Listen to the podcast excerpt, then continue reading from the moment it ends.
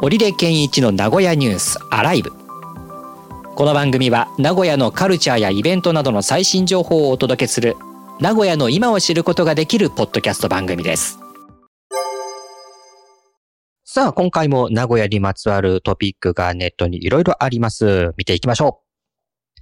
私立保育園でおむつのサブスク名古屋共働き負担軽く。名古屋鉄道が運賃値上げ。初乗り170円から180円など平均10%、運輸審議会が認可適当と答申。名古屋焼き餃子発祥の店。元プロ野球選手も夢中になる A ライシャンのパリパリ餃子の誕生秘話とは？地元在住者が選ぶ住んでいたらモテると思う愛知県の街ランキングトップ14。1位は名古屋市千種区。ということで、はい、名古屋市千種区だそうです。モテるか？モテるか？モテるってそうなんですね。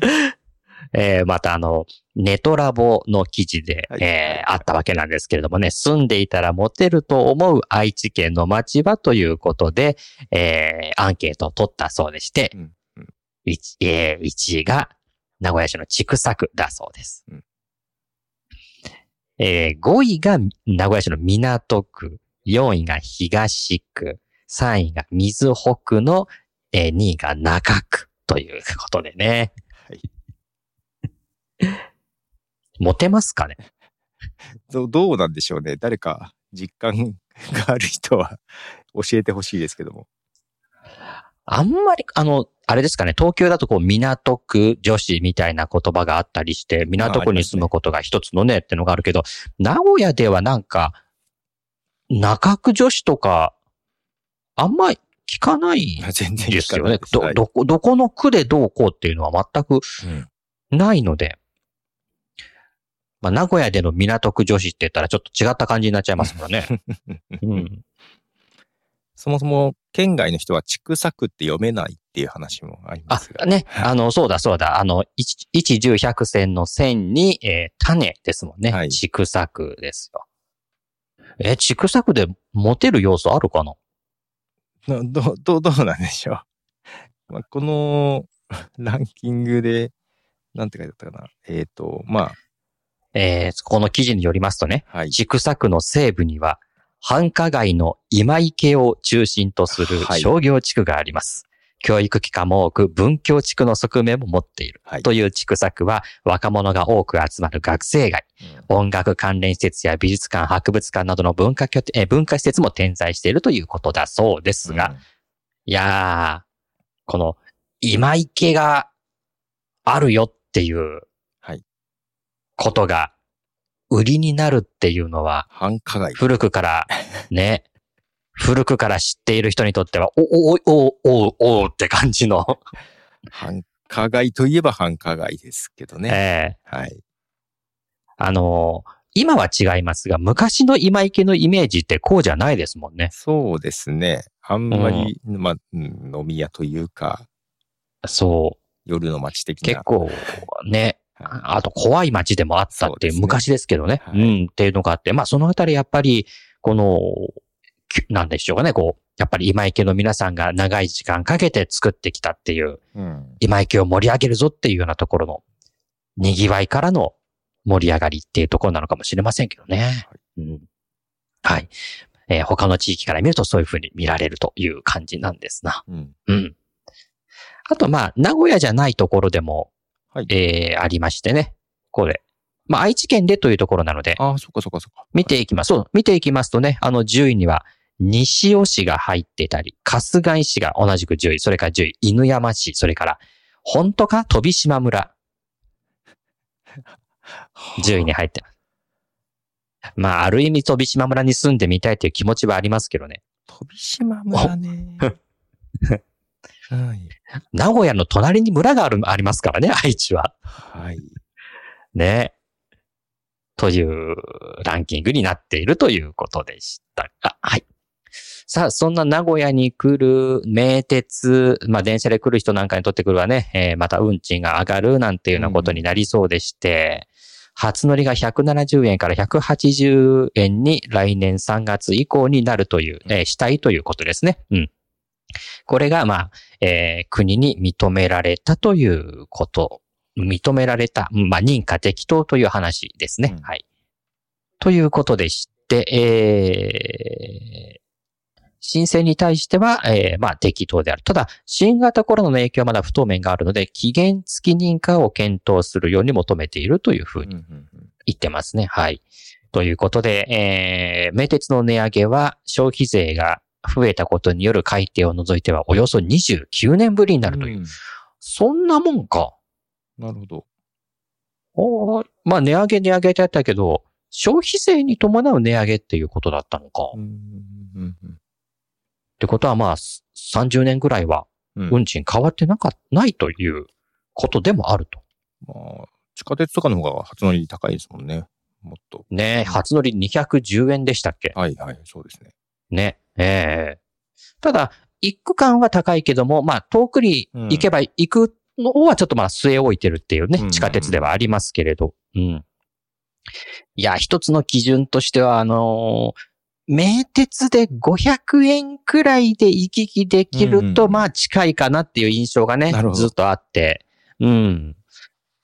そのくらいからの通勤通学圏にもなるのかなっていうのはなんとなく思ってるんですけど、ちょっと超えてきそうですね。なので10%ほど上がるかもですうんね。はい。とうとう、あの、往復運賃が1000円を超えるっていうことにも、まあ多くの人がなってくるかもしれないな。ええまあ来年の、えー3月以降に値上げが名鉄起こるかもなというところですね。えーそれから、えー、エーライシャン知ってます？エーライシャンっていう焼き餃子のお店。知知らないです、知らないです。ああ、やっぱりそうか。すごい分かりにくいところにああるんですよね。どどの辺なんですか、これって？えっと、昔あれ、な、えっとっていうか、、丸エイ栄。シャンって読むんですね。そうです。はい。夜に来る香りで、エーライシャンほうほうほう。です。はい。これね、前は、えっとね、通りから見にくか、広小路通りから見えにく、見えにくかったんですよね。広小路だったかな。うんうんうんあ丸栄が潰れちゃいまして。はいはいはい。あんで、解体もされ、うん、解体もされましてね。うん。今あそこって駐車場かなんかになってたから、あ、もうガレリアできたか。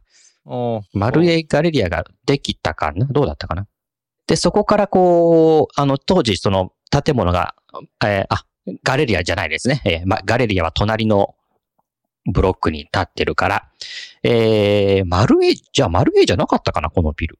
ここ。駐車場になったんですよ。建物が壊されて。そうすると広小路通りから見えることができるんですけど、わかりにくくて、ひ、え、広小路通りから広小路呉福町っていう交差点を南に入って、はい。今で言うと丸栄ガレリアっていうのがあるから、それ左手に見ながらはい。行くと、本当に細い路地があって、うん。見落とすような路地があって、そこを右に入っていくとあります。なるほど。うん。もっと言うと、キング観光の裏っていう言い方の方がわかりやすいかな。で、この辺りっていうのは本当にあの、路地みたいな、はいはい。あーところもちょこちょこありましてね。うんえーその路地にこういった、まあ昔からのこういった店が残っているっていうことも多いんですよ。うんここ行ったことありましてね、本当にもうパクパクと食べられちゃいます、この、えー、エーライシャンの焼き餃子。焼き餃子、餃子がですね。はい。えーで、人気なお店でしてね、やっぱり知る人が知るっていう。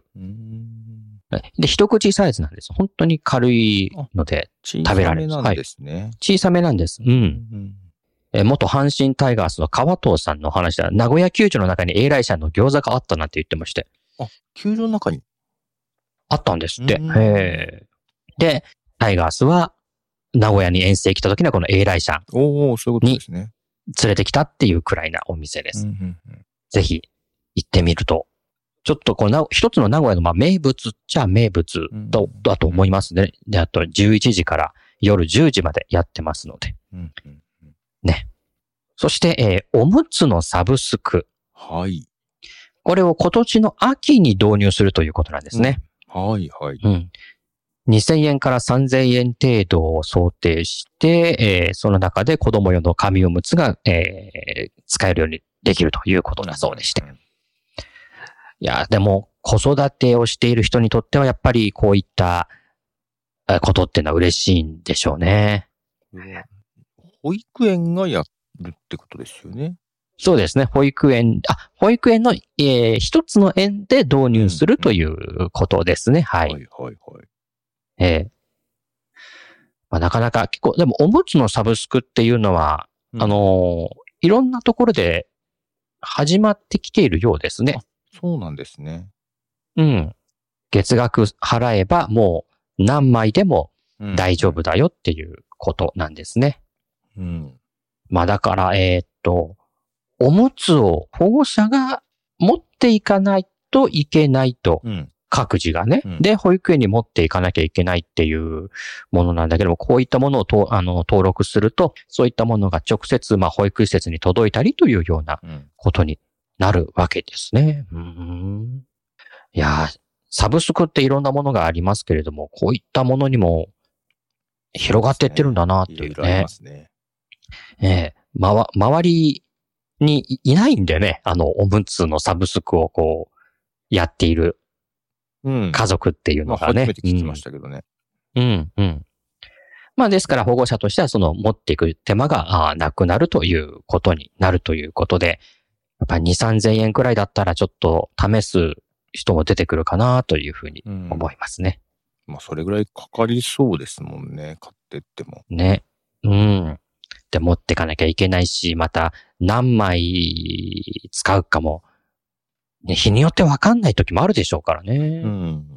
ということで、やっぱりこう、子育てをしている世帯にとってもこういったサービスっていうのはやっぱり考えられてるんだなっていう、全くそういうところはもうノータッチでやってるわけではないんだなっていうことはわかりますね。はい。まあ、持っていく手間が省けるというところのお良さっていうのが出てくる。今年の秋に私立保育園の1円で、えー、定額サービスが導入されるということで、また、えーそのあたり、取り上げられたら、またこういったニュースになったら、こちらでもまた話すことがあるかもしれませんね。はい。ということで、今回も名古屋にまつわるトピック様々ピックアップしておしゃべりしてきました。